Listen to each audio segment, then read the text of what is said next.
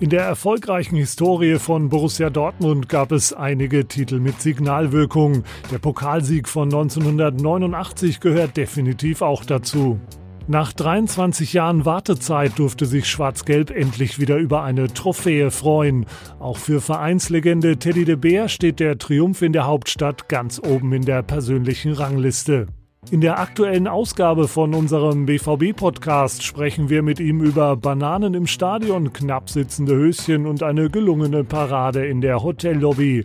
Und natürlich auch, warum ihm der Pokalsieg von damals so wichtig ist. Ihr hört den BVB-Podcast, präsentiert von 1 und 1. Mach mich hoch! So, so, so. 1 zu 0 für Köln! Wir haben grandios Saison gespielt.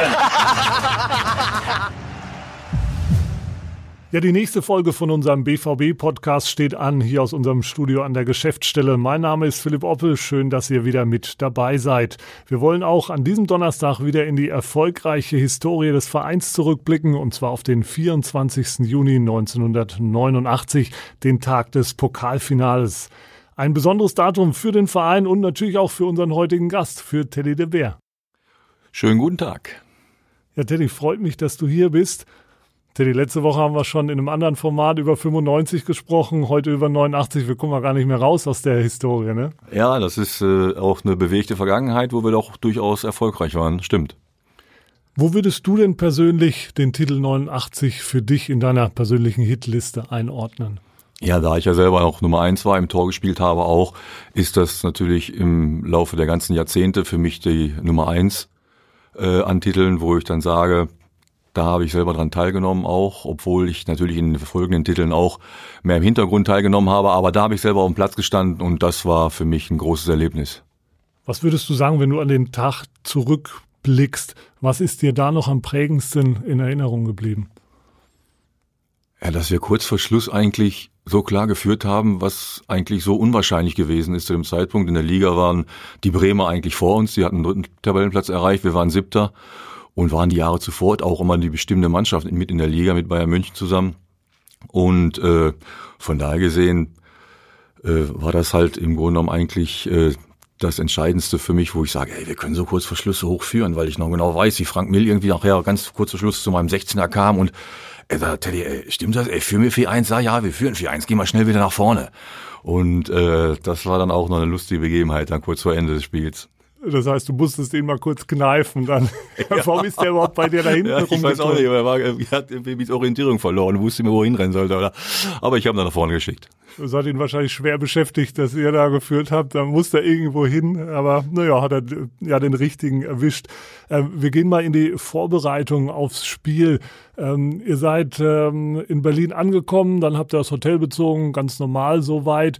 Es war ein äh, bisschen außergewöhnliches Hotel, würde ich mal sagen, außerhalb der Stadt am, am Wannsee. Kann sich da noch an die Begebenheiten erinnern? Ja, es war ein, für, ich denke, das war ein schönes Hotel, aber das waren eigentlich immer so Nebensächlichkeiten für mich. Ne? Wir haben uns vielleicht deswegen dazu entschieden, weiter rauszugehen, dass du vielleicht ein bisschen mehr Ruhe hast, dass du nicht genau im Stadtzentrum bist, aber in der Entscheidungsfindung, wo, in welchem Hotel wir sind, das, da war ich eigentlich gar nicht mit involviert. Äh, aber ich kann mich daran erinnern, dass es doch durchaus äh, ein nettes Häuschen war. Wie habt ihr euch denn die Zeit vertrieben, die Stunden vor dem Anpfiff oder den Abend vorm Anpfiff?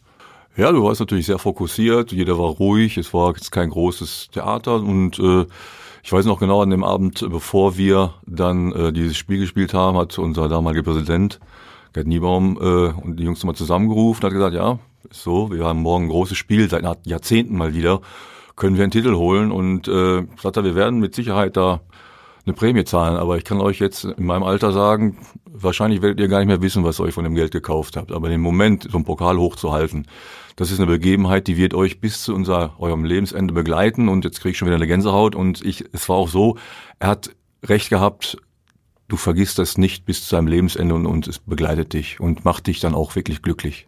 Und es scheint ja wirklich auch bei euch gut angekommen zu sein. Also nicht nur, wenn du es jetzt noch erzählst, sondern auch damals scheint das was bewirkt zu haben, ne? Weil ihr wart der Außenseiter, hast du ja schon gesagt. Ja, er hat uns dann damit auch nochmal fokussiert und uns vielleicht nochmal eine emotionale Note mit auf den Weg gegeben auch und äh, die hat dann vielleicht auch noch zusätzlich Kräfte freigesetzt.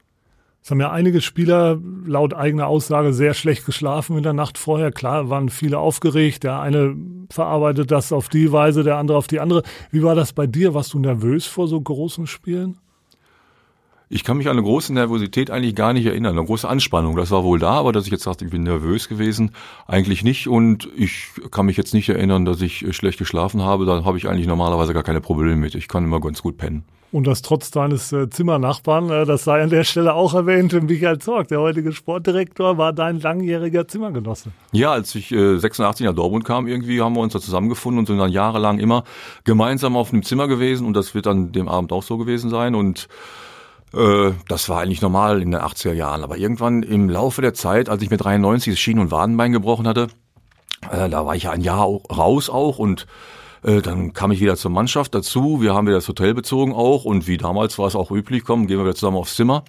Nur so vom Ablauf her passten wir eigentlich gar nicht zusammen, weil Michael Zorc hat länger Fernsehen geguckt, ich bin früh eingepennt, am anderen Morgen bin ich früh aufgestanden und er wollte immer schön ausschlafen. Ne? Und dann war es wie beim alten Ehepaar, wir gucken uns den anderen Morgen einfach nur an und sagen, hm, wir haben uns wohl auseinandergelebt, das geht nicht mehr. Und dann haben wir ein Einzelzimmer genommen. Aber eine friedliche Trennung. Ja, friedlich, ohne Frage. Aber damals. Aber in Einvernehmen. Sehr gut. Aber damals hat ja noch alles geklappt. Äh, da gab es noch keine Unstimmigkeiten. Es wurde ja heiß diskutiert. Michael Zorg war da auch beteiligt. Soll Nobby spielen, soll er nicht spielen? Nobby selber war sich unschlüssig, der war natürlich lange verletzt. Ja, natürlich hätte er gerne gespielt, aber es, es gab äh, durchaus Pro und Contra. Hast du das mitbekommen, diese Diskussion damals? Ja, wir haben natürlich alle mal drüber gesprochen, auch weil wir auch wussten, dass Norbert ein wichtiger Bestandteil der Mannschaft ist. Ne? Und äh, man konnte halt eben jetzt auch nicht so genau einschätzen, wie lange er spielen konnte und, und, und für uns war es aber alles besser, auch wenn, wenn wir ihn vielleicht zum Schluss gebracht hätten, aber am Ende des Tages war es für uns schon alle besser, dass er von Anfang an mit dabei war und dann hätte er ja immer noch, wenn es nicht mehr gereicht hätte, den Platz verlassen können, aber es hat natürlich wunderbar funktioniert. Ne? Bestens. Ähm, er hat sich ja die Schuhe von damals, das war auch so eine kleine Marotte, er hat seine alten Schuhe äh, damals angezogen, die schon die eine oder andere Spur hinterlassen haben, aber der damalige Zeugwart hat die ihm schön geflickt und auch das hat sich ausgezahlt. Hattest du irgendwelche äh, Rituale oder Marotten da? Kannst dich da erinnern oder was du immer vorm Spiel gemacht hast mit den Handschuhen irgendwas oder? Ja, irgendwann bin ich mal darauf gekommen. Ich weiß gar nicht, ob das bewusst war, dass ich mir eigentlich immer den linken Schuh zuerst angezogen habe und auch den linken Handschuh. Ich weiß nicht, ob das äh, jetzt bewusst war immer, im Laufe der Zeit ist mir das aber aufgefallen. Ich sage, ich kann es auch andersrum machen, aber es war dann eine Gewohnheitssache. Aber es hat jetzt nicht unbedingt was mit dem Aberglauben zu tun gehabt, sondern das war einfach so eine Sache, wo ich irgendwann mal gemerkt habe, ja, ist halt so im Ablauf, aber glaube ich keine großartige Marotte, ne. Wer war denn da in der Hinsicht so der schrägste Vogel? Kannst du dich da erinnern in der Mannschaft? Wer war da der schrägste Vogel? Äh, na, da kann ich mich eigentlich gar nicht mehr so großartig dran erinnern, dass einer irgendwie was Besonderes vorm Spiel gemacht hat. Da war es eigentlich immer eher ruhig. Die Jahre danach, als zweiter Torwart und als ich Torwarttrainer wurde, da wurde schon wieder Musik gespielt. Also das gab es früher noch nicht. Also wir hatten da keinen Ghetto Blaster in der Kabine, sondern das war eigentlich alles immer ein sehr ruhiges und äh, konzentriertes äh, Geschehen da und Ablauf. Also da gab es jetzt noch keine großartigen Sachen, die irgendwie da noch motivationsfördernd gewesen wären. Aber ihr habt euch was Schönes einfallen lassen für das Finale.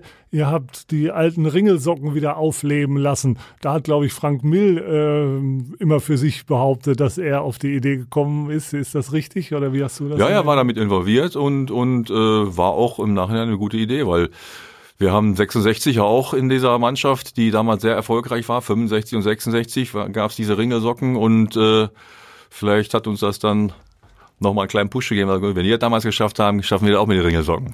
Und es sah schick aus natürlich. ja, natürlich. Die Frisuren damals auch, ne? wenn man sich das heute so anguckt. Alles ein bisschen länger, ja, das stimmt schon. Jetzt im Moment, jetzt aktuell ist ja Sidecut und äh, aber wir hatten damals doch alle schon etwas längere Haare noch auch, ja. Und Anderes, die Höschen waren knapper. Die Höschen, ja. Das wird also, immer wieder bemerkt, jetzt wenn man auch äh, äh, Bilder oder wenn ich jetzt auch dann Fans von damals äh, äh, mit den Leuten spreche und sagen, oh, eure Höschen, die waren aber damals ganz schön knapp. Ja, also das waren jetzt nicht so lange, die bis für das Knie gingen, das war eine andere Mode. Ihr konntet es tragen, sag ich mal. Ne? ja, das, ihr wart ja damals auch viel durchtrainierter als die Jungs heute. Ja, das würde ich nicht behaupten. Die sind schon fette Jungs. Anderes Merkmal waren die vielen Bananen im Stadion. Auch da gibt es zahlreiche Legenden. Ich glaube, der damalige Schatzmeister hat ähm, die Idee gehabt, weil die, diese Bananen sind ja in Dortmund vorher schon mal aufgetaucht, vereinzelt bei den Spielen. Aber ja. dann hat man gesagt, die brauchen wir in großer Zahl in Berlin. Das könnte auch nochmal so, ein, so einen Schub geben. Und jeder, der an das Finale denkt, denkt ja auch an diese Bananen. Ja. Wie habt ihr das äh, wahrgenommen oder war das damals ein Randthema? Nee, im, im Nachhinein haben wir es gesehen, dass hier Leute alle diese großen Bananen in der Gegend rumgeschwenkt haben. Und das war, glaube ich, der wesentliche Lücke, der, glaube ich, damit involviert war. Ne? Und, äh, und wir Fritz Lünschermann sagte mir auch nochmal, dass er auch dann die ganzen Sachen da organisiert hat und er war auch damit federführend, dass die überhaupt angekommen sind und Petra Stüker natürlich auch, unsere langjährige äh, Fanbeauftragte, die war auch dann voll im Rennen und die haben dafür gesorgt, dass jede Menge Material, also das schwarz-gelb ist, nach Berlin gekarrt wurde. Es war eines der, der vielen Maßnahmen. Ansonsten die, die schiere Wucht an BVB-Fans. 40.000 sind da ins Stadion gepilgert.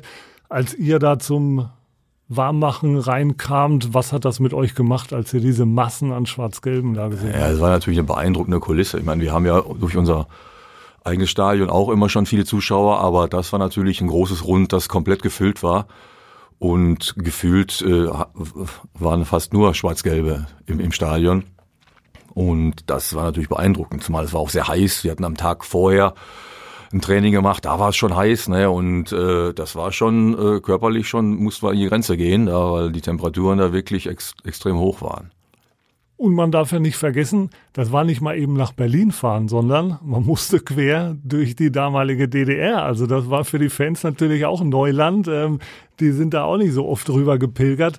Und äh, umso erstaunlicher, dass da so viele diese Strapazen auf sich genommen haben, weil da war nichts mit durch die Grenze fahren, sondern da wurde der eine oder andere schon äh, erstmal auseinandergenommen. Ja, ja, die wurden kontrolliert da, die Geschichten, die kenne ich auch im Nachhinein, dass sie dann auch wirklich äh, stundenlang dann auch äh, gebraucht haben, um da durchzukommen auch. Und du konntest auch nur gewisse Geschwindigkeit fahren und mit dem Flieger, da haben wir das damals auch gemerkt, weil du durftest über diese Zone eigentlich mit dem Flieger nicht so hoch fliegen, sondern du musstest ein bisschen tiefer kommen und dann hat er natürlich ordentlich gescheppert, ne, auf dem Hin- wie am Rückflug. Ne. Das waren noch andere Sachen, die dann äh, als Auflage gelten, dass du da nicht irgendwie so eine hohe in einer hohen, hohen Höhe oder in einer großen Höhe fliegen durftest, sondern runterkommen musstest. Habt ihr aus der geringen Höhe dann schon die schwarz-gelben Kolonnen da Richtung Berlin ja. fahren sehen? Ja, ganz so niedrig war es jetzt auch wieder nicht. Aber es war so niedrig genug, dass es schön gewackelt hat. Was ich auch ganz interessant fand, ich habe mal geguckt, äh, ein Fan hat dann eben auch von dieser Reise erzählt und sagte, naja, sie mussten aber nicht lange äh, äh, überlegen, zumindest was die Kosten angeht, weil der äh, Liter Benzin hätte noch ähm, 50 Pfennig damals gekostet. Also das äh, auch noch ein bisschen anders als heutzutage. Ja, das stimmt schon. Das war günstiger als Benzin damals. Ja, lass uns mal ins Spiel reingehen. Haben wir auch schon genannt. Werder war der große Favorit. Die hatten damals wirklich eine, eine super Zeit, haben immer um Titel mitgespielt, sind dann auch direkt 1-0 in Führung gegangen durch Kalle Riedle. Der hat ja für uns dann später auch noch wichtige Tore geschossen. Was war in dem Moment ähm, so bei dir im Kopf los? In dem Moment war da bei mir eigentlich gar nicht so viel los. Ich äh, kann mich zwar erinnern, dass ich mich geärgert habe, dass ich das Tor reingekriegt habe, aber das war jetzt nicht irgendwie, dass so eine Unsicherheit aufkam, sondern äh, wir eigentlich weitergespielt haben auch und, und uns dadurch auch gar nicht großartig haben beeindrucken lassen, weil es war jetzt nicht so, dass dann, obwohl wir das Tor geschossen haben, die dann eine große Drangphase hatten, sondern wir waren weiterhin auch im Spiel und haben halt weitergemacht auch und haben ja dann auch kurze Zeit danach den Ausgleich geschafft und äh, das war jetzt nicht so, dass ich dann mir zu viele Gedanken gemacht habe. Das ging einfach weiter. Ich glaube, das war dann auch die entscheidende Phase. Ne? Durch das 1 zu 1 habt ihr gesehen, okay, wir können da heute absolut mithalten, wir können hier was holen. Und dann, das vergisst man ja oft so in der Rückschau ein bisschen, hatte Werder schon einige Chancen. Und da kamst du natürlich ins Spiel, du hast da einige gute Dinge rausgefischt. Ja, entscheidend war der Ball, glaube ich, kurz vor der Halbzeit. Äh wo äh, Rune Bratzett einen Kopfball in die rechte Ecke gesetzt hat und ich den da noch raushauen konnte. Und das war auch eine Szene, die dann von mir abends, nachdem wir dann den Pokal gewonnen hatten äh, und wir dann, nachdem wir einige Bier getrunken hatten und wieder im Hotel waren, äh, ich noch aufgefordert worden, ich sollte mal zeigen, äh, wie ich denn den Ball von Rune Bratzett gehalten habe. Dann habe ich da die Sitzgruppe gesehen und dann habe ich kurz entschlossen, mich einfach mal da reingefletscht. Äh, die Sitzgruppe hat das überstanden und ich lag dann auf der Seite, äh, auf der Couch. Du hoffentlich auch, oder gab das den einen oder anderen blauen Fleck? Oder? Nein, nein, also ich konnte ja fallen. Ich war ja damals noch beweglich. Ja, schön, aber das sind doch äh, auch die, die schönen Geschichten am Rande. Ansonsten ähm, das 2-1 durch Frank Mill auch sicher ganz entscheidend. Ähm, und dann ging es eigentlich äh, Schlag auf Schlag. 4 zu 1, wenn man das jetzt so im Nachhinein hört, hört sich ziemlich deutlich an. Geht dir das auch manchmal so, dass wenn du solche Spiele jetzt nochmal guckst, oder ihr habt es vor ein paar Jahren, hast du es mit Nobby nochmal eine, eine längere Zusammenfassung geguckt, dass man denkt, naja, das war schon ganz schön knapp.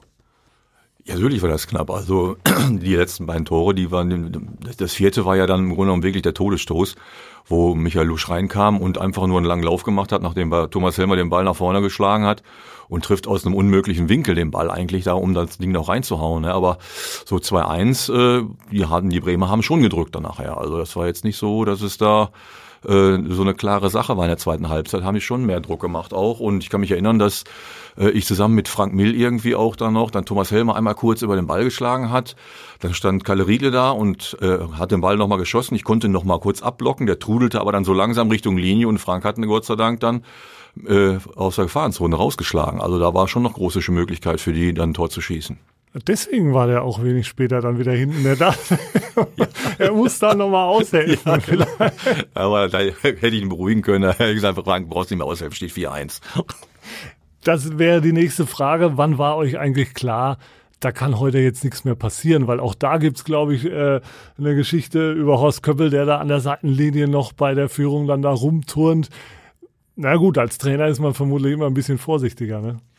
Also 3-1 war äh, schon wirklich gut, aber das hat, das hat noch nicht dazu geführt, äh, bei mir hinten im Tor, dass ich sage, hm, jetzt ist es durch, weil war ja noch, auch, auch noch einiges zu spielen. Aber zu dem Zeitpunkt, wo Michael Lusch das 4-1 macht, und da waren, glaube ich, noch acht Minuten oder zehn Minuten zu spielen, ich weiß es nicht, viel länger war es, glaube ich, gar nicht mehr.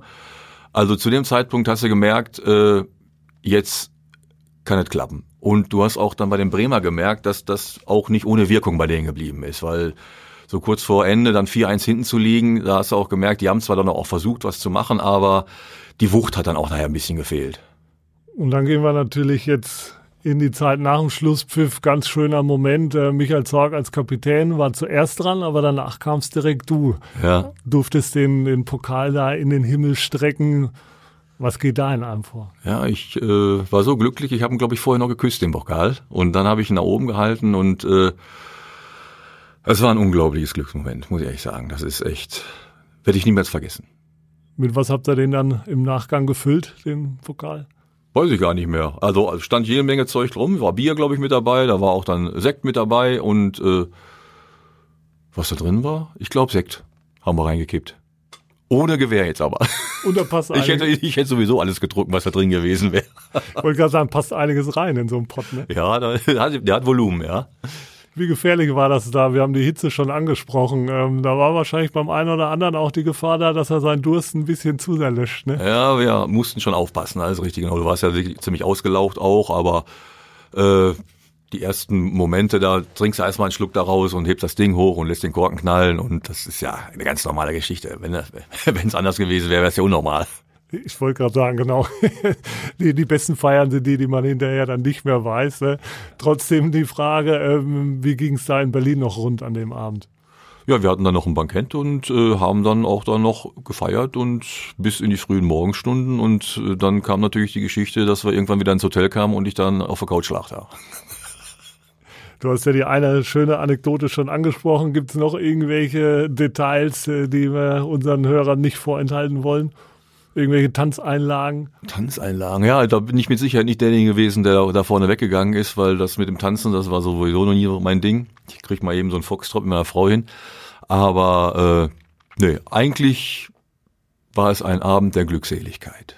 Ja, das ist auch schöne Geschichte. Am nächsten Tag ging es zurück nach Dortmund. Auch da war der Flug wieder etwas turbulent. Du hast ja schon gesagt, er wurde tief geflogen, aber vielleicht lag es auch nicht nur an den Turbulenzen, sondern vielleicht auch an dem Vorabend.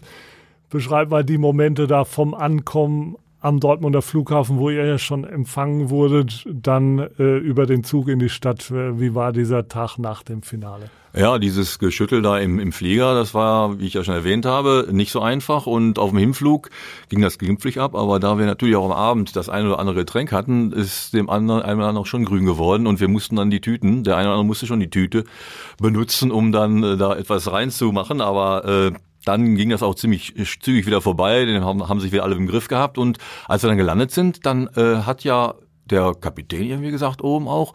Da gibt's eine, gab's eine Luke, die da oben aufmachen konnte. Auf einmal steht Frank Milner und hat die Fahne in der Hand und hält die oben raus aus dem Flieger. Das ist auch außergewöhnlich, ne? dass er oben da das Cabrio aufmacht. Ne? Und das war schon mal das erste Highlight. Und wir haben sofort gesehen, als wir ausgestiegen sind, dass schon die Leute vorm Flughafen standen und sagen, ja, wir sind ein paar Leute, die wollen uns äh, zujubeln auch, aber das hat ja gar nicht abgerissen, weil wir sind in den Bus eingestiegen und ich glaube, gefühlte zwei Stunden gebraucht, bis wir in der Innenstadt waren, weil wir konnten ja eigentlich vom Flughafen aus bis in die Stadt nur Schritttempo fahren, weil links und rechts komplett die, die, die Straßen voll waren mit unseren Fans und, und, und wollten, haben uns äh, frenetisch gefeiert. Das war also wirklich sensationell.